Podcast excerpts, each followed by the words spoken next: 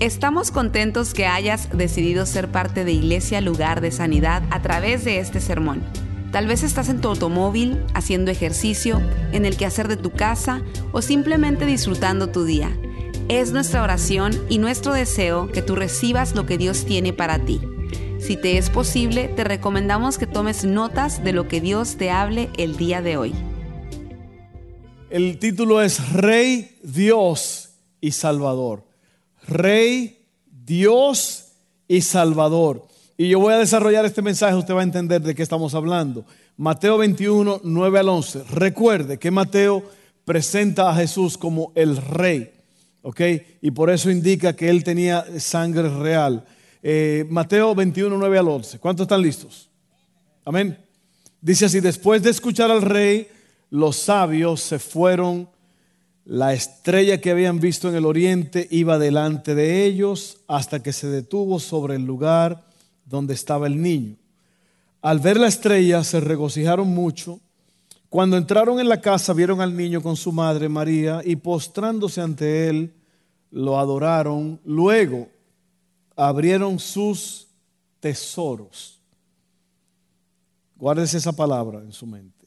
Abrieron sus tesoros y le ofrecieron oro, incienso y mirra.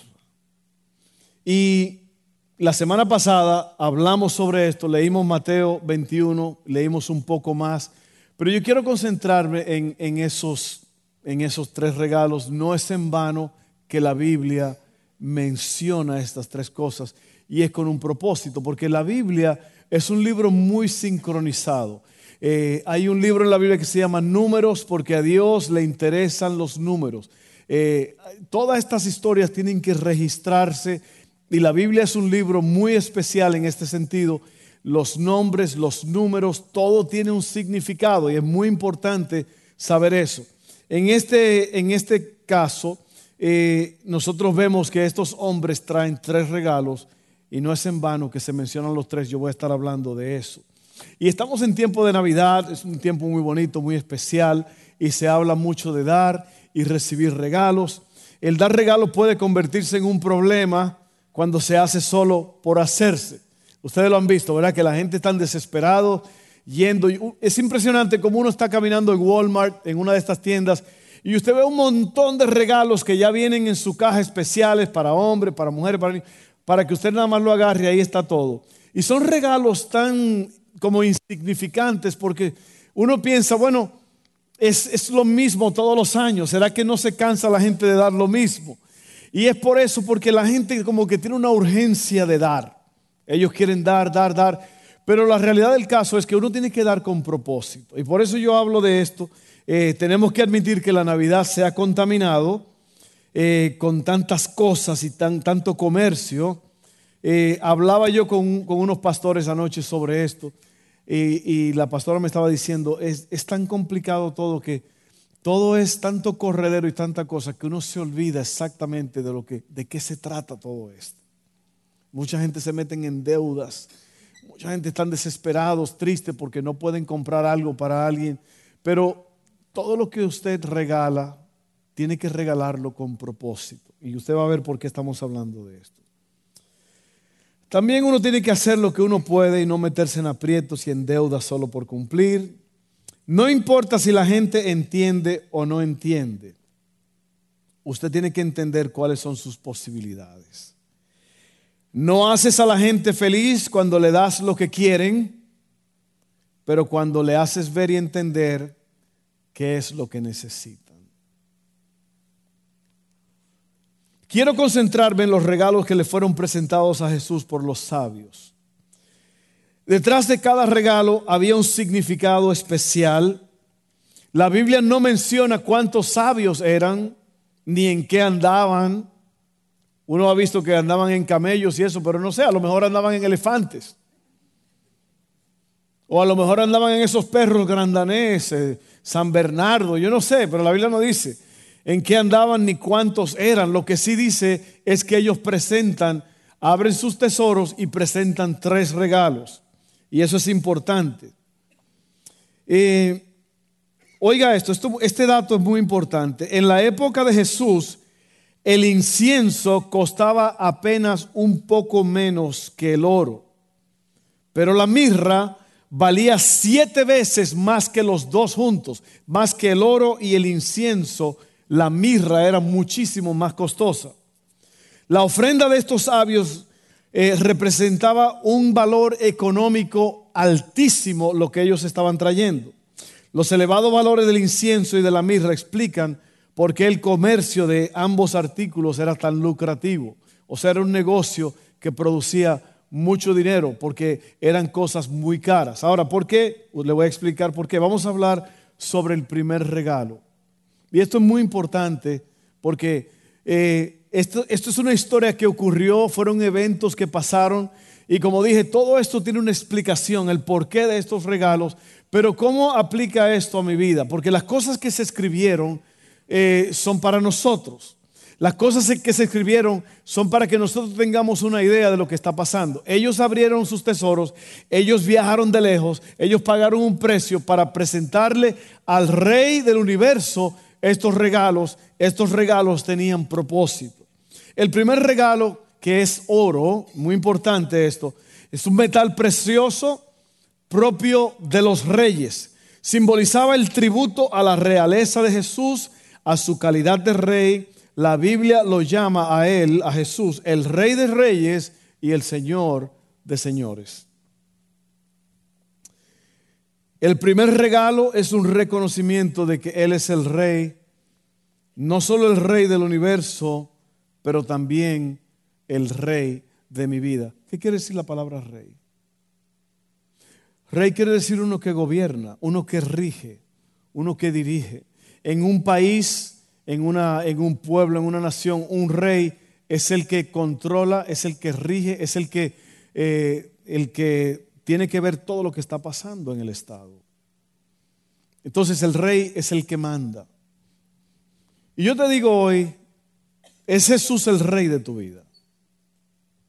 Eso suena como medio simple, pero yo te pregunto, es el rey de tu vida. Él es el Señor de tu vida. Porque es muy fácil decirle rey y Señor, pero a la hora de la hora ah, terminamos haciendo lo que queremos. Así que ellos presentan oro porque es realeza. Tú eres el Señor, tú eres el rey. Y, y yo no quiero nada más decirlo con mis palabras, yo quiero que usted vea lo que Apocalipsis, el apóstol Juan dice en el capítulo 19, 11 al 16. Dice, Luego vi el cielo abierto, imagínense este escenario impresionante, y apareció un caballo blanco. Los caballos blancos eran signos de victoria. Los generales romanos montaban caballos blancos cuando ganaban la guerra. Era una señal de victoria. Cuando el cielo se abre, Jesús se presenta como el Rey de Reyes, Señor de Señores, en victoria. Muy importante. Oiga esto. Su jinete se llama fiel y verdadero. Con justicia dicta sentencia y hace la guerra. Sus ojos resplandecen como llamas de fuego y muchas diademas o coronas ciñen su cabeza. ¿Por qué? Porque Él es el rey. Amén. Lleva escrito un nombre que nadie conoce sino solo Él. ¿Qué misterio es? Está vestido de un manto teñido en sangre y su nombre es, este sí se da a conocer, el verbo de Dios. Lo siguen los ejércitos del cielo montados en caballos blancos y vestidos de lino fino, blanco y limpio. De su boca sale una espada afilada con la que herirá a las naciones las gobernará con puño de hierro. Él mismo exprime uvas en el lagar del furor del castigo que viene de Dios Todopoderoso. Usted tiene que entender que esto está hablando del juicio final, de la derrota del sistema mundial del hombre en el cual Jesucristo se va a proclamar rey de reyes. Y ese es el final. Dice, en su manto y sobre el muslo lleva escrito este nombre, Rey de Reyes y Señor de Señores. Pero la pregunta es, Él puede ser rey allá en el universo y todo, pero es el rey de tu vida. Tú estás dejando que Él sea el que te ayude a ti, el que te rija, el que te indique el camino. Segundo regalo, incienso. El oro era para los reyes. Segundo regalo, incienso de importante papel en los rituales religiosos y en las ofrendas a las deidades. Tanto en las religiones idolátricas como en el judaísmo, era un tributo a la divinidad del niño, el reconocimiento de que Jesús era Dios. Oiga bien, este representa que Jesús es Emmanuel, Dios con nosotros. Así que el incienso era una señal, un simbolismo que se le daban a las deidades, a los dioses. Richard habló de este eh, hombre de la India que creo que hay 15 millones de dioses en la India. Oye eso, 15 millones de dioses. Y este le añadió a ese al final de la lista. A ver qué pasa con este. Pero ese es el verdadero Dios. Él es el único Dios, ¿ok? Y así que eh, el, el incienso representa que Él es Dios, que Él es divino. Emmanuel, Dios con nosotros.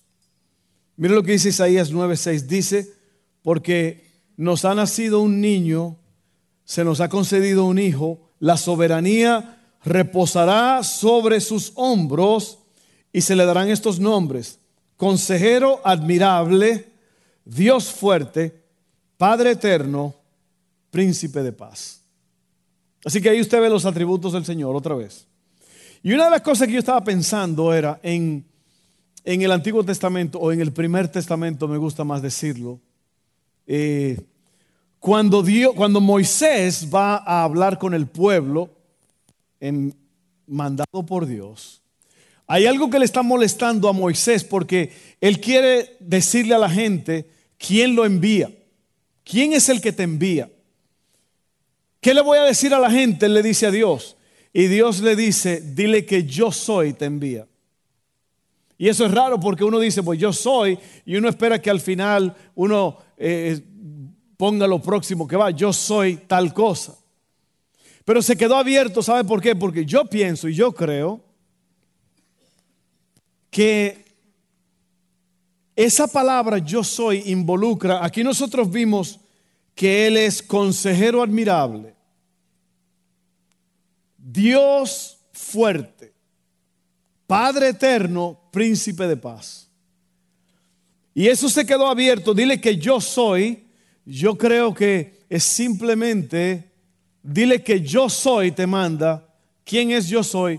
Yo soy lo que tú necesitas que yo sea. Y eso es un poco profundo porque muchas veces necesitamos un consejero, necesitamos un...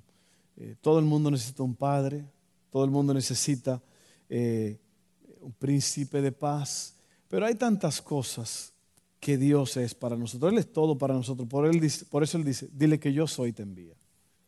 Y yo soy, yo quiero que tú lo veas esto y tú lo aceptes como Dios es todo lo que yo necesita, necesite que Él sea.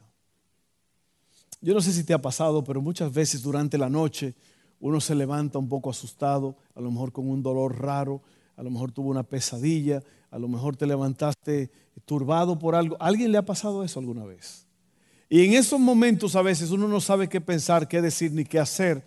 Y sabe lo que yo hago, yo empiezo a orar, porque en ese momento yo necesito que Dios sea lo que yo necesito que Él sea. Es posible que yo necesite nada más alguien que me calme en ese momento, alguien que me diga, Fernando, todo está bien. Alguien que me diga, Fernando, ese dolor va a pasar. Eh, el gozo eh, viene en la mañana, está amaneciendo, cosas mejores vienen. Tú necesitas a alguien que te diga que todo está bien, que todo está caminando, que las cosas no son tan malas como tú piensas. Porque muchas veces pensamos que es el fin del mundo y no lo es. Tú tienes al que todo lo puede de tu lado. Amén. Entonces, ese es el segundo regalo incienso. Se le presentó incienso porque Él es Dios, porque Él es una deidad, o la deidad debería decir. Tercer regalo es la mirra, usada en los embalsamamientos. en la unción de cadáveres, cadáveres muertos de una persona que murió. ¿Usted ha visto un cadáver muerto o no? Es, divertido, ¿no? Y estaba muerto el cadáver. es como de ustedes, ¿cuántos de ustedes han comido carne de animal muerto?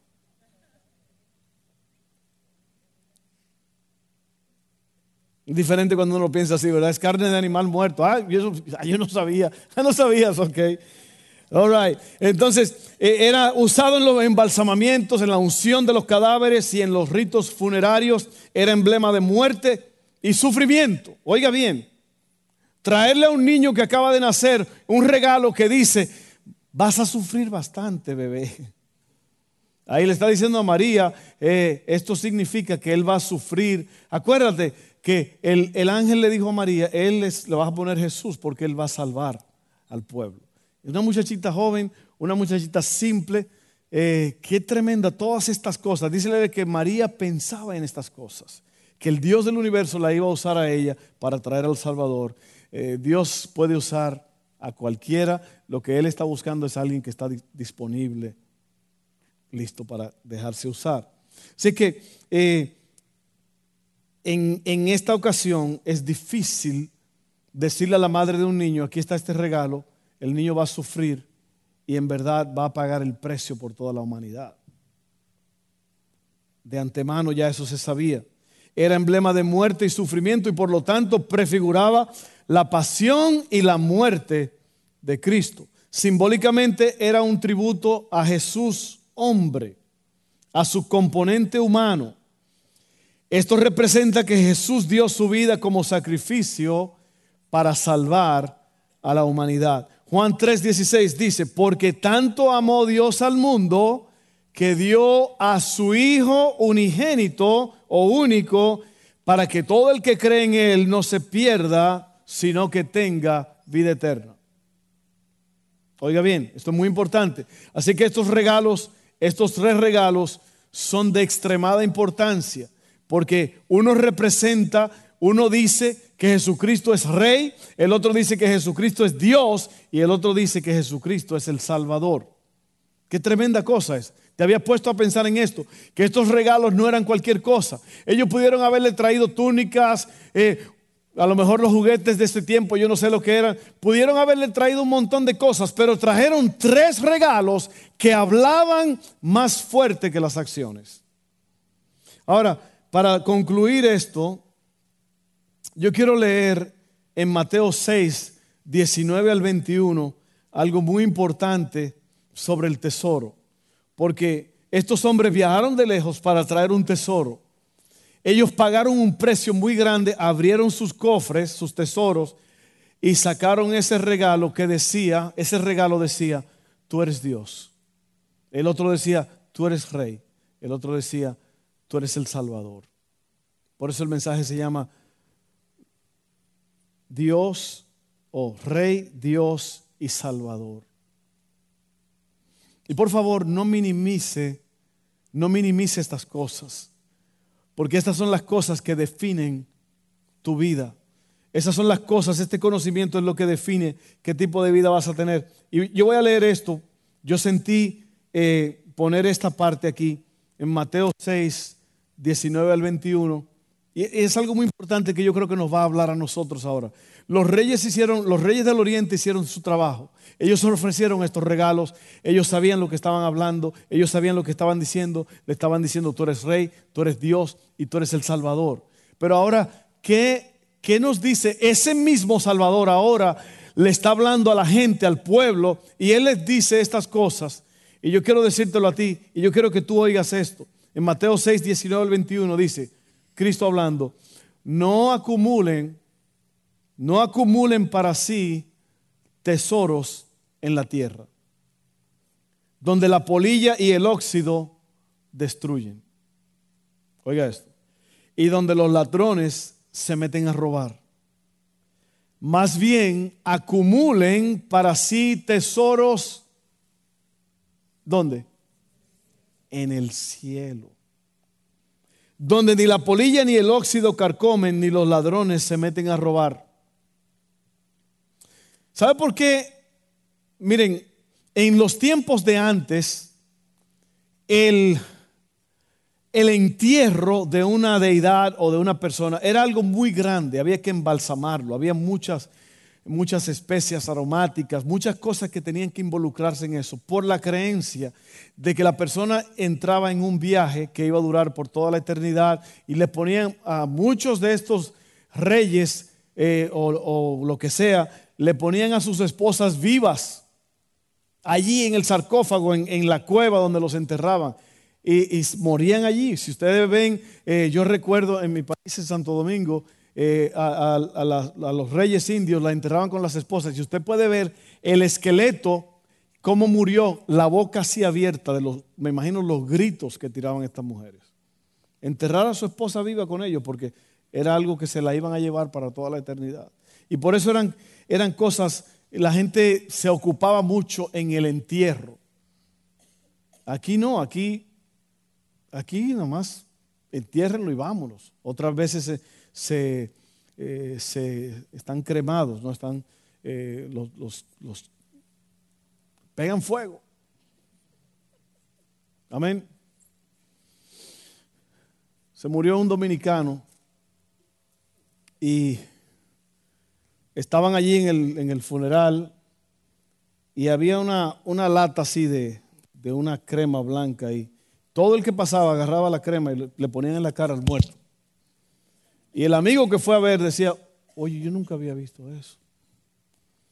Y le dice él a la, a la esposa del muerto, oye, yo nunca había visto esa, esa práctica, ¿por qué será que le hacen eso? Y dijo, porque él pidió antes de morir que cuando él muriera lo cremaran. Le estaban, poniendo crema al muchacho.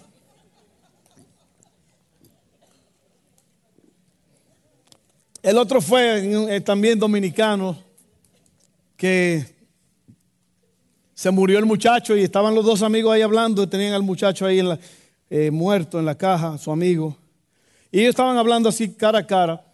Y oye, qué cosa más terrible, qué, triste que este muchacho partió con sí. Y mire, tanto que era así. Y entre hablar y hablar, le dice el uno al otro, oye, hablando de todo un poco, el dinero que tú me debes, ¿dónde está?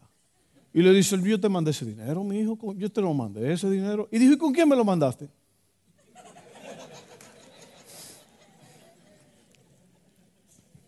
No es justo, así no, no se vale, ¿no?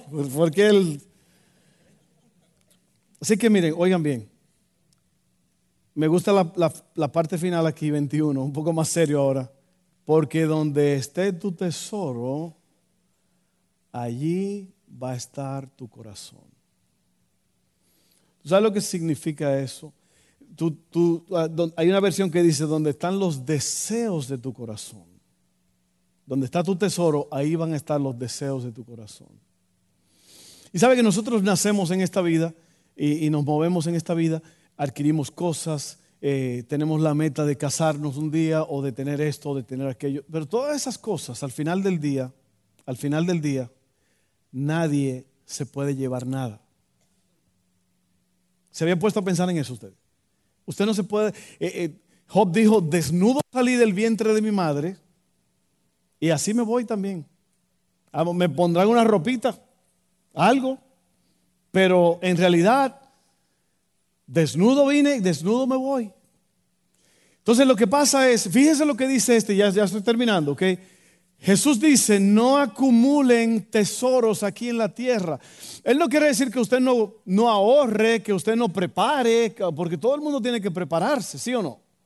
Miren, usted no sabe de qué edad usted se va a morir. De que va a morir, va a morir. Yo no sé si usted se dio cuenta, pero la tasa de mortandad es 100%. ¿Sabían ustedes? O sea que todo el que nace truena. En buen mexicanote, ¿no? No, no, tronó.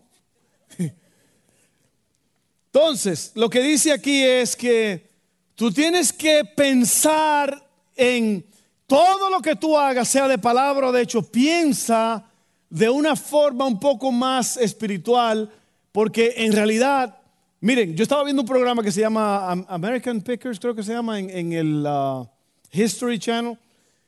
Yo no sé si usted lo ha visto. Eh, son hombres que van y buscan eh, cosas que personas ya no quieren. ¿Lo han visto?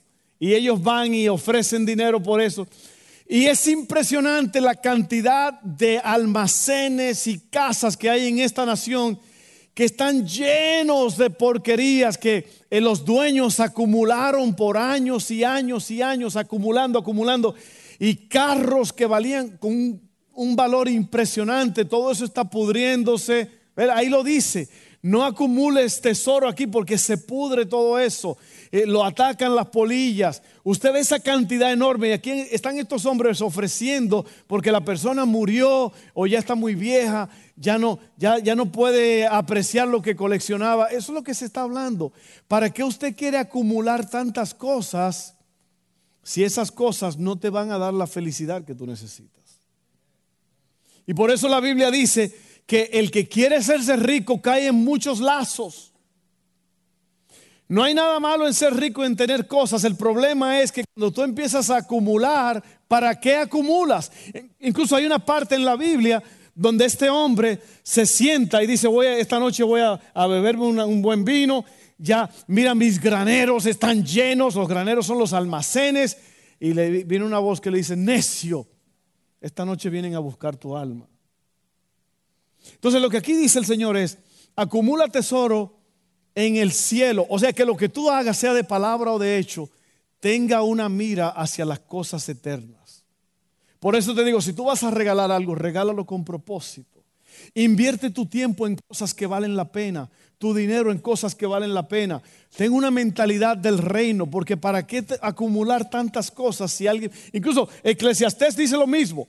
Dice Salomón, ¿De qué te vale tener tantas cosas para que después otro venga que no pagó nada y disfrute lo que tú tenías?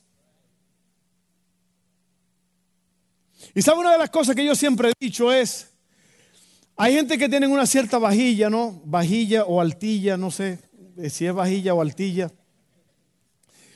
Trastes, no, que eso es especial, que eso no más en Thanksgiving, que eso se usa. Toallas, que no, eso cuando viene, cuando viene fulano. Oiga, mire, use todas esas cosas ahora, que a lo mejor mañana usted truena y no usó la vajilla. Agarre, mire, comamos y bebamos. Disfrute lo que tiene. Si usted puede disfrutar algo ahora, disfrútelo. No ande guardando un montón de cosas que después los hijos van a estar, mira tu mamá que lo guardó tanto y mira, ya se fue. Ahora le quedó a fulano que ni trabaja. Entonces no acumulen para ustedes tesoros en la tierra. Lo que quiere decir no hay nada malo en planear. Yo tengo que planear para el futuro porque yo no sé. Yo no sé. Uno tiene que estar listo. Porque uno no puede nada más creer que, eh, que el gobierno va a mantener a uno.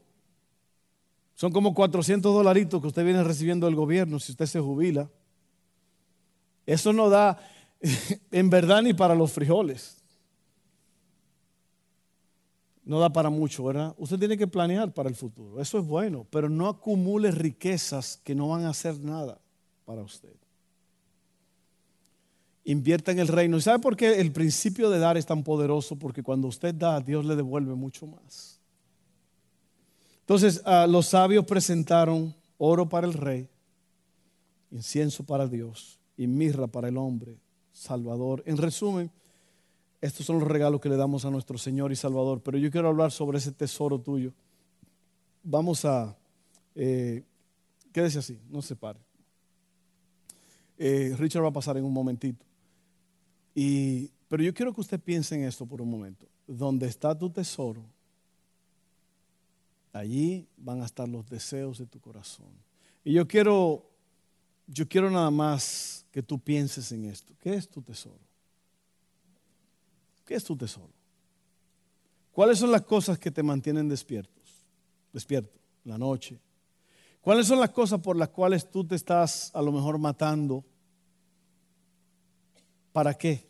¿Cuál es el propósito? Alguien dijo que rico no es el que tiene muchas cosas, sino el que sabe disfrutar lo poco que tiene. Y yo creo que eso es muy importante. Yo vi un video anoche y hasta lo puse porque me gustó muchísimo. Algunos de ustedes lo vieron. Este aparentemente es un padre dominicano que le trae una cosita insignificante a, a, los dos hijos, a la niña y al niño, jovencitos, la niña algunos ocho años, el niño algunos mejor 14, 15. Y él le trae a la muchachita una, no sé, no sé qué era, algo, una cosita muy insignificante. Y él está explicando que no se puede porque no hay dinero, esto fue todo lo que yo pude hacer. Y, y la niña le brinca encima y lo abraza y le da gracias por ese regalito que era tan insignificante. Al hijo le regala un celular dañado en una bolsita y le dice, mira, ese era mi celular yo lo voy a arreglar para ti, es todo lo que se puede hacer este año. Y el muchachito lo abraza y le da, oye, esos dos niños eh, mostraron una gratitud por esos regalos que eran insignificantes. Pero después este padre lo lleva a otro cuarto y le enseña la cantidad de cosas bonitas que y estos niños se vuelven locos llorando de alegría y de gozo. Pero yo creo que la primera parte es lo importante. La segunda parte son las bienaventuranzas, los regalos que Dios te da, Dios quiere. Pero yo creo que nosotros, el Pablo dijo, yo estoy, yo estoy, yo he sabido vivir con lo que tengo en abundancia y, en escasez. Yo sé cómo vivir. Yo estoy contento porque yo tengo a Dios. Y yo creo que es lo más importante. ¿okay? Así que Dios, yo creo, tiene cosas maravillosas para nosotros, pero nosotros tenemos que darlo todo a Él nosotros tenemos que dar, abrir el tesoro de nuestra vida y decirle al Señor, Señor, aquí está todo. Porque al final del día, tu vida está en las manos de Dios.